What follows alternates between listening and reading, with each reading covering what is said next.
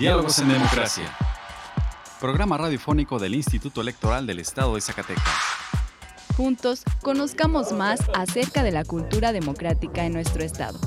Escúchanos todos los miércoles a partir de las 4.30 de la tarde por la frecuencia del 97.9 de FM del Sistema Zacatecano de Radio y Televisión. Diálogos en Democracia. Esto es Diálogos en Democracia. La pluralidad como lenguaje único donde todas las voces sean escuchadas. Diálogos en Democracia. Programa radiofónico del Instituto Electoral del Estado de Zacatecas. Un acercamiento a la diversidad de ideas y pensamientos. Comenzamos. Diálogos en Democracia. Muy buenas tardes. Les saluda Rocío de Lira, dándoles la bienvenida a Diálogos en Democracia, programa radiofónico del Instituto Electoral del Estado de Zacatecas. Agradecemos su compañía a una emisión más hoy miércoles 28 de junio. En el programa de hoy, escucharemos la segunda parte de nuestra entrevista con el consejero electoral Carlos Casas Roque, quien nos informó acerca del uso de la urna electrónica en procesos de votación. En nuestra sección de Cultura Cívica, escucharemos una cápsula en conmemoración del Día Internacional del Orgullo LGBT, además de las últimas noticias en materia electoral. Vamos ahora a nuestra primera sección de efemérides. Pluralidad, donde todas las voces son escuchadas. Diálogos en democracia. Esta semana en la historia. Efemérides. 26 de junio de 1811. En Chihuahua, en la plazuela de los ejercicios, Ignacio Allende, Juan Aldama y José Mariano Jiménez fueron fusilados por la espalda y decapitados. 27 de junio de 1901, Porfirio Díaz designó a José de Teresa Miranda como enviado extraordinario y ministro plenipotenciario de México en Austria-Hungría con la finalidad de restaurar las relaciones diplomáticas entre ambas naciones, las cuales se vieron interrumpidas tras el fusilamiento de Maximiliano de Habsburgo en 1867. 28 de junio, Día Internacional del Orgullo LGBT. 29 de junio de 1973 murió el actor, cantante y comediante Germán Genaro Cipriano Gómez Valdés Castillo, mejor conocido como Germán Valdés Tintán, apodado El Pachuco de Oro. Participó en películas como La marca del zorrillo, El rey del barrio y El revoltoso. A ver, bien. Ahora, hoy se casa el Huitlacoche con una urraca famosa le dice al madrugador, quiero que me hagas favor de ir a conocer mi esposa. 30 de junio de 1520. Tuvo lugar un enfrentamiento entre el ejército conquistador junto con aliados indígenas y los mexicas, del cual estos últimos salieron triunfantes. La tradición historiográfica reconoció este evento como la Noche Triste. Primero de julio de 1906 el periódico Regeneración publicó el manifiesto a la Nación y el programa del Partido Liberal Mexicano con el lema Reforma, Libertad y Justicia. Este documento propuso diversas reformas sociales y económicas, las cuales serían retomadas por la Carta Magna en 1917. 2 de julio de 1915. Murió Porfirio Díaz en Francia donde residió como exiliado desde su salida de México. Fue presidente de México por tres décadas, hasta el estallido de la revolución encabezada por Francisco I. Madero. La libertad de elegir y decidir es solo nuestra. Diálogos en democracia. Diálogos en democracia. Conversando con personalidades del ámbito político electoral. Entrevista. Continuamos con la segunda parte de la entrevista con el consejero electoral Carlos Casas Roque, quien nos hablará sobre el desarrollo y uso de la urna electrónica. ¿Nos podría recalcar qué avance lleva el proyecto del desarrollo de la urna electrónica? Mira, mencionar un avance, digamos, en porcentaje es difícil. Eh, lo que sí te puedo mencionar es que en días pasados tuvimos una reunión en donde la UAS nos presentó los avances que ellos llevan ya en la elaboración del prototipo de urna electrónica. Y digamos que pudimos ver algunos componentes, una pantalla con la, el ejercicio del, del procedimiento de votación que hasta el momento lleva, lleva ya elaborado la UAS. Te puedo decir que en la pantalla, bueno, pues se despliega una, una boleta, que es una boleta de ejemplo, eh, la forma electrónica de votar, que es como casi en todos los prototipos que existen, eh, a través de una tarjeta que la pasamos y se lee un código y a partir de ahí da el acceso a votar. Se vota. No nos enseñaron todavía la forma de imprimir el testigo y que cayera en alguna hornita eh, transparente de acrílico, pero sí nos comentaron que ya cuentan con, ese, con esa forma de impresión. Nos comentaron también que ya se, se tiene prácticamente determinado el maletín, que sería donde estaría ensamblada o puesta la urna electrónica para que se cierre y, funcione, que, se transporte como un portafolio y se abre y ahí aparece digamos ya la urna electrónica. Este maletín sería eh, con todas las características de seguridad necesarias para que pueda soportar golpes, lluvia, aire, polvo, etcétera. Entonces, digamos que, que, llevamos un buen avance. Comentaba el director del COSID en esa reunión que ellos tenían proyectado terminarla entre agosto y septiembre, una fecha, digamos, muy optimista. no creo que, que, pueda quedar para esas fechas porque efectivamente todavía faltarían eh, eh, ver cómo funcionarían la totalidad de los componentes y creo que eh, no va a ser posible esa fecha, pero estamos avanzando, vamos a tener nuevas reuniones para que se nos presente el avance de este prototipo ya a todas las y los integrantes del Consejo General para que también podamos ir emitiendo opiniones al respecto de que si nos parece que que sea una tarjeta por elector o si podemos reducir a, menos tarjetas, porque lo que se pretende pues obviamente es reducir costos. Entonces, pero creo yo, de acuerdo a lo que vimos en esa reunión, que el avance, aún y cuando no puede decirte mucho porcentaje, más del 50, 60%, aún y cuando no te lo pueda decir así, creo que va un avance muy positivo que me alienta personalmente lo que vi a que muy próximamente podremos ya decir que Zacatecas va a contar con una urna electrónica. ¿Qué otros componentes, aparte de la tarjeta que nos menciona, se requieren para que las urnas se puedan ser utilizadas en nuestra entidad? Mira, lo, lo principal que debe generar una urna electrónica es certeza certeza en los resultados. Y este elemento también ha sido el principal obstáculo. La transición hacia la votación electrónica, pues ya tiene, como te lo mencioné, a nivel local desde 2009 que está la reforma ya con la posibilidad de utilizar urnas electrónicas, pero digamos que lo que no ha permitido que se transite ya de manera completa o de manera total a una votación electrónica es la desconfianza en un, en un medio electrónico. Así como un medio electrónico lo haces con todas las medidas de seguridad para que te genere los resultados con la mayor certeza, pues a lo mejor también puede ser que te genere o que, que, se le puedan implementar algunos algoritmos o algunas cuestiones de, de hardware para que eh, los resultados no sean eh, certeros o, o, no sean con certeza, digámoslo así. Entonces, eh, digamos que ese es el principal elemento que debemos garantizar, que los resultados tengan certeza, que los números, el número de votación emitida y por la opción emitida sean los correctos y sean los mismos. Entonces, este digamos que es el principal elemento, pero otros elementos eh, son el conocimiento, el, dárselo a conocer a la ciudadanía. Entonces, no podemos nosotros utilizar nuestro modelo de urna electrónica si la ciudadanía no lo conoce. Si no hemos hecho ya pruebas pilotos, si no hemos hecho ejercicios de educación cívica, si no hemos comprobado los resultados, entonces digamos que estos son los elementos importantes que debe, debe contener toda urna electrónica para poder ser utilizada. Y eso sería, digamos, principalmente lo que debe contener para poderlo utilizar. Bien. Consejero, ¿usted cómo, cómo se evalúa la funcionalidad y seguridad de las urnas electrónicas en las elecciones? Como para, para utilizar una urna electrónica, en una elección no basta con haberla tenido y haberla aprobado previamente, sino que para que se determine su uso, principalmente, bueno, eh, en estos momentos como autoridad nacional el, INE es el único que tiene, la única autoridad que tiene la facultad para determinar. En esta elección local se van a utilizar 50 eh, urnas electrónicas en 50 casillas, ¿sí?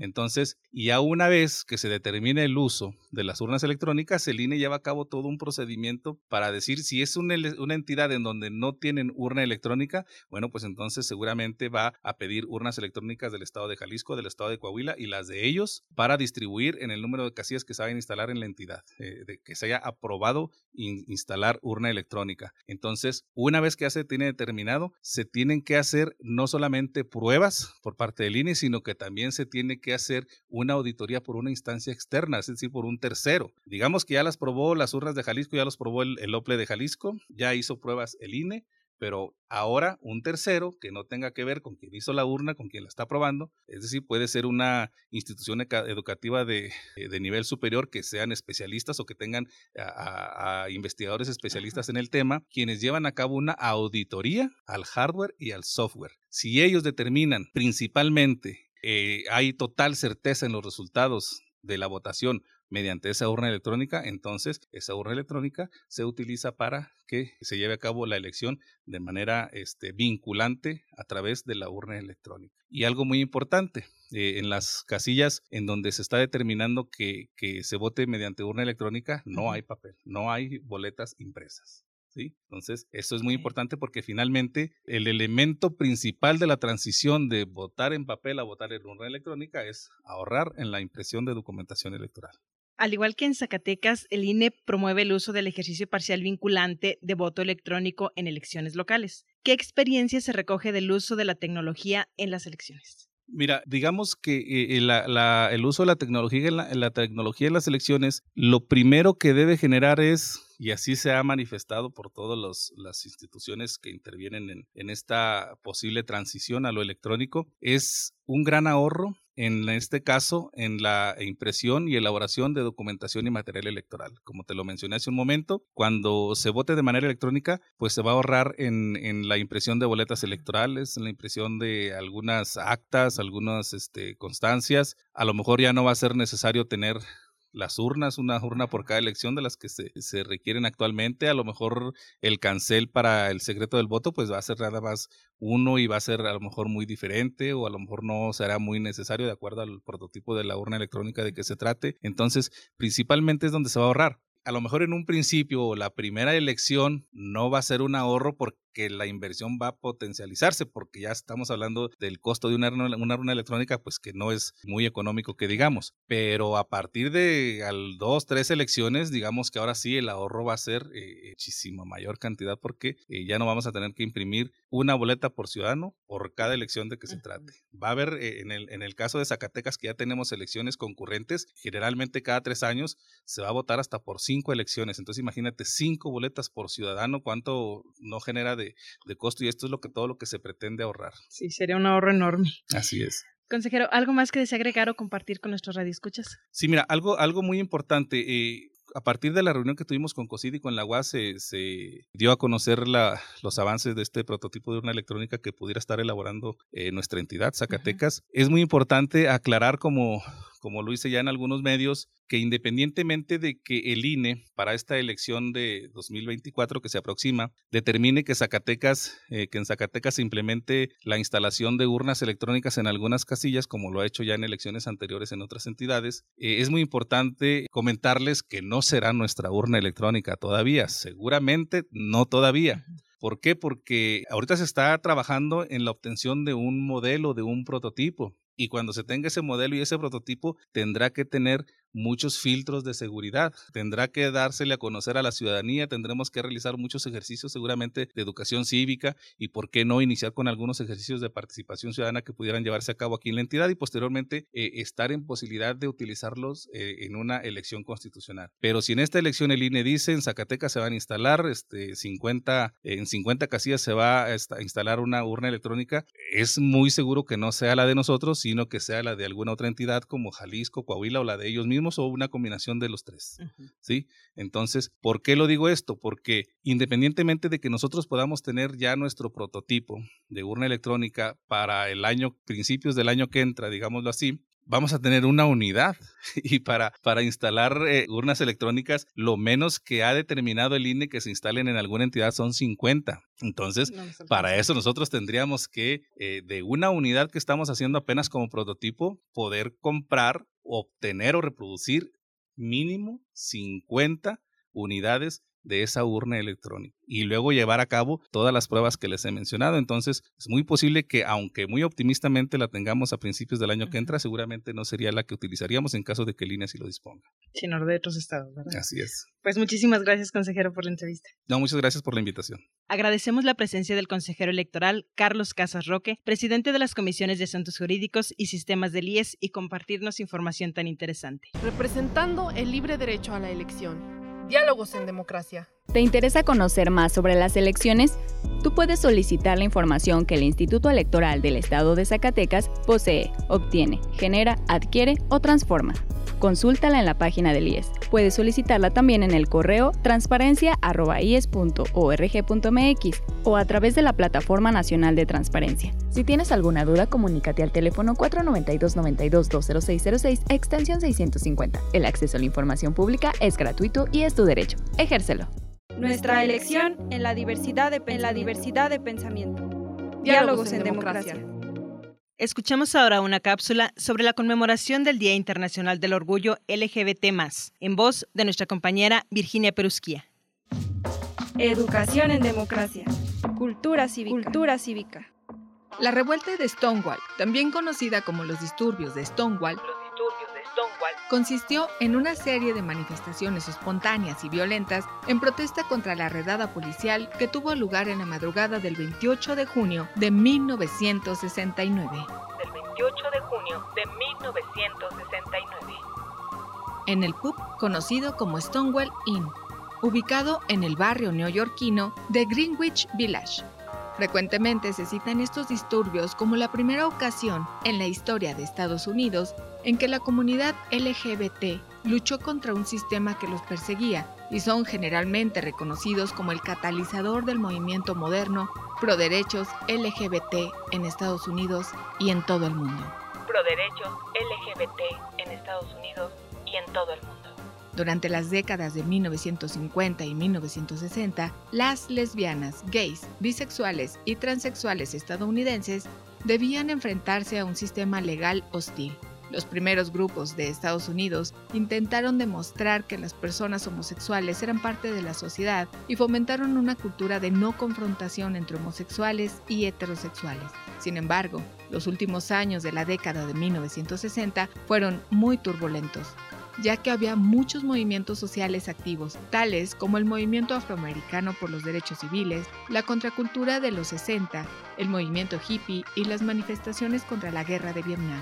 Este clima beligerante, junto al ambiente liberal de Greenwich Village, influyó para que se produjeran los disturbios de Stonewall. Tras la agitación social producida por la Segunda Guerra Mundial, mucha gente en los Estados Unidos sintió un efervescente deseo de restaurar el orden social anterior a la guerra y mantener a raya las fuerzas del cambio. Según el historiador Barry Adam, Impulsado por el énfasis anticomunista nacional, el senador Joseph McCarthy organizó interrogatorios en su comisión senatorial para localizar a comunistas en el gobierno estadounidense. El ejército de Estados Unidos y otras instituciones subvencionadas por el gobierno, dando lugar a una paranoia nacional. Los comunistas, anarquistas y otras personas catalogadas como anti-estadounidenses y subversivas eran consideradas un riesgo para la seguridad. Los homosexuales fueron incluidos en esta lista en 1950 por el Departamento de Estados Unidos bajo la teoría de que estas personas eran frecuentemente susceptivas de chantaje. Durante los 50 y 60, el FBI y los departamentos de policía realizaron listas de homosexuales conocidos, registrando sus establecimientos favoritos y sus amistades. Por otro lado, el Servicio Postal de Estados Unidos mantenía un registro de los domicilios a los que se enviaban por correo material relacionado con la homosexualidad. Los gobiernos locales y estatales siguieron ese ejemplo. Los bares que servían a homosexuales fueron cerrados y sus clientelas arrestadas y públicamente expuestas en los periódicos. En 1952, la Asociación Americana de Psiquiatría catalogó la homosexualidad en el Manual Diagnóstico y Estadístico de los Trastornos Mentales como un trastorno psicopático de la personalidad. Un estudio detallado de la homosexualidad en 1962 justificaba la inclusión del trastorno como un miedo oculto al sexo opuesto causado por relaciones padre-hijo traumáticas. Los barrios neoyorquinos de Greenwich Village y Harlem se habían convertido en el lugar de residencia de una considerable parte de la población homosexual tras la Primera Guerra Mundial, cuando muchos hombres y mujeres que habían servido en el ejército aprovecharon la oportunidad de establecerse en las grandes ciudades. Los enclaves de gays y lesbianas descritos en un periódico de la época como mujeres de pelo corto y hombres de pelo largo desarrollaron una subcultura específica en las dos décadas posteriores. La ley seca benefició sin proponérselo a los establecimientos gays, ya que el beber alcohol se convirtió en una conducta clandestina, al igual que otras actividades consideradas inmorales. La ciudad de Nueva York había aprobado leyes contra la homosexualidad en negocios públicos y privados, pero al haber una alta demanda de alcohol, tugurios y bares improvisados eran tan numerosos y temporales que las autoridades eran incapaces de controlarlos todos. La represión social de la década de 1950 provocó una revolución cultural en Greenwich Village. Provocó una revolución cultural en Greenwich Village. Surgió una cohorte de poetas, después denominada la generación Beat, que escribieron sobre la anarquía, las drogas y los placeres hedonísticos. Entre ellos estaban Allen Weinberg y William S. Burroughs, ambos residentes del Greenwich Village, que también escribieron sobre la homosexualidad. Sus escritos atrajeron a personas de mentalidad abierta y a homosexuales que buscaban una comunidad propia. A inicios de la década de 1960, se encontraba en pleno apogeo una campaña para liberar a la ciudad de Nueva York de bares gays, ordenada por el alcalde Robert F. Warner Jr., que preparaba la Feria Mundial de Nueva York en 1964, que preparaba la Feria Mundial de Nueva York en 1964 y que estaba preocupado por la imagen de la ciudad.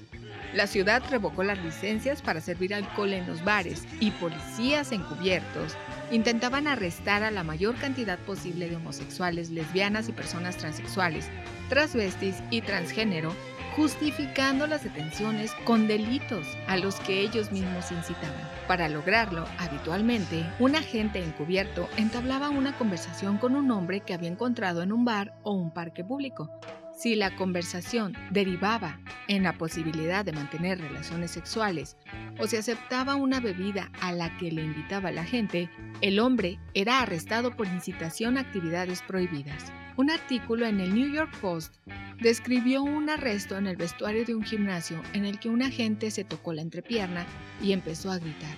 Cuando un hombre le preguntó si estaba bien, fue arrestado.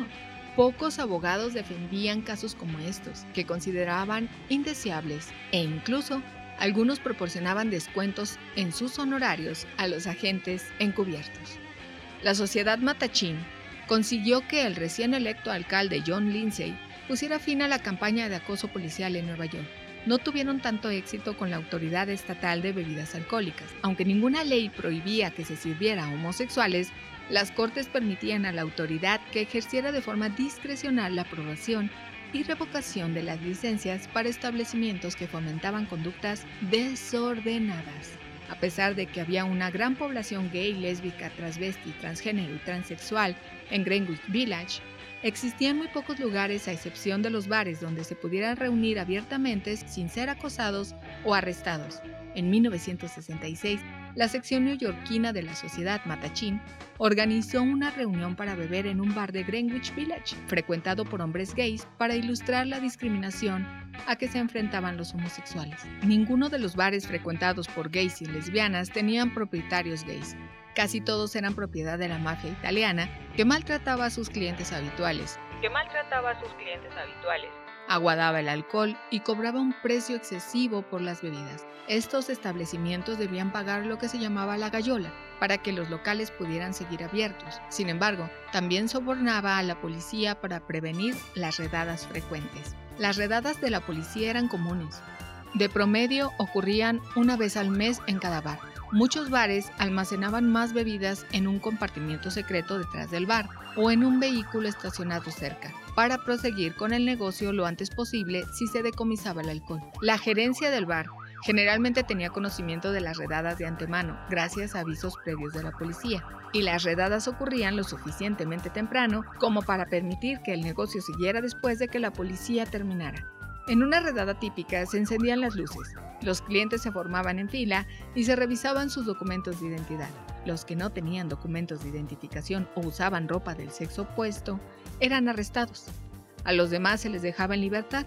Algunos de los hombres, incluso transvestis y mujeres transexuales vestidas con ropa femenina, usaban sus cartillas militares como identificación. Las mujeres transgénero tenían que llevar un mínimo de tres prendas de ropa masculinas o de lo contrario, eran arrestadas. También se solía arrestar a los empleados y gerentes de los bares. Durante el periodo inmediato anterior al 28 de junio de 1969, se habían estado realizando redadas de manera más frecuente en los bares de la zona. El Stonewall Inn había sido objeto de una redada policial el martes anterior de los disturbios de Stonewall y habían sido clausurados otros clubes del Greenwich Village, el Checkerboard y el Telestar. 28 de junio a 59 años de los disturbios de Stonewall Inn, suceso que dio origen al Día Internacional del Orgullo Gay. Pluralidad, donde todas las voces son escuchadas. Diálogos en democracia. Si te interesa conocer más información al respecto, te invitamos a encontrar más cápsulas interesantes en nuestro canal en Spotify. Encuéntranos como Radio IES. Y si te interesa que hablemos de un tema en especial, escríbenos vía inbox a través de nuestras redes sociales. Nos encuentras en Facebook como Instituto Electoral del Estado de Zacatecas, en Instagram y en Twitter como IESCS y en YouTube como IESTV. Escuchemos ahora las breves electorales. Las últimas noticias en la materia. Breves electorales.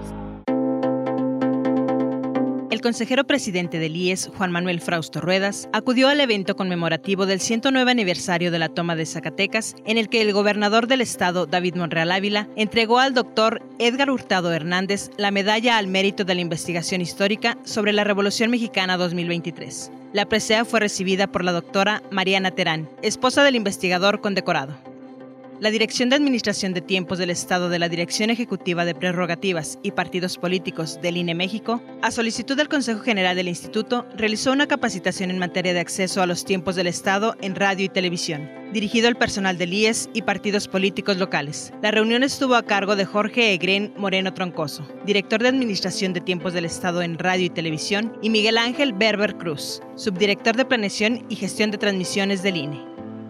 La reciente reforma que elevó a rango constitucional la medida 3 de 3 contra la violencia de género constituye un acto de justicia social. Coincidieron consejeras del Instituto Nacional Electoral, legisladoras y expertas en la materia.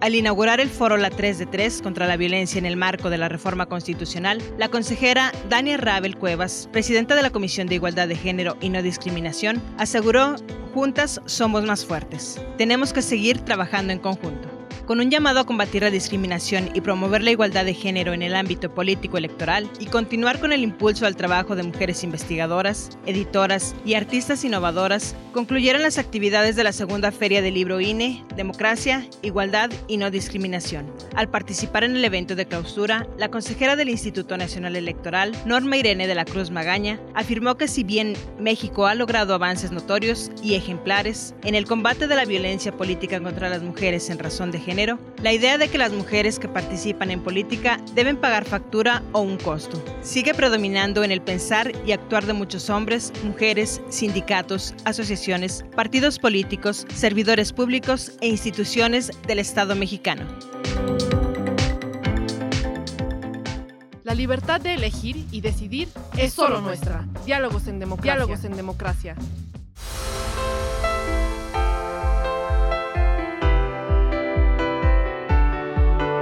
Estimados radioescuchas, hemos llegado al final de esta emisión. Agradecemos su compañía en esta tarde y esperamos nos vuelvan a escuchar el próximo miércoles en punto de las 4.30 de la tarde. Agradecemos a Radio Zacatecas el apoyo para la difusión de este programa. También agradecemos el apoyo y acompañamiento de Antonio Castro, Horacio Rodríguez y Virginia Perusquía. Se despide de ustedes Rocío de Lira, deseándoles que tengan una excelente tarde. Esto fue Diálogos en Democracia. Un espacio del Instituto Electoral del Estado de Zacatecas para la promoción del diálogo y la cultura democrática. Te esperamos en nuestra próxima edición. Diálogos en Democracia. Diálogos en Democracia.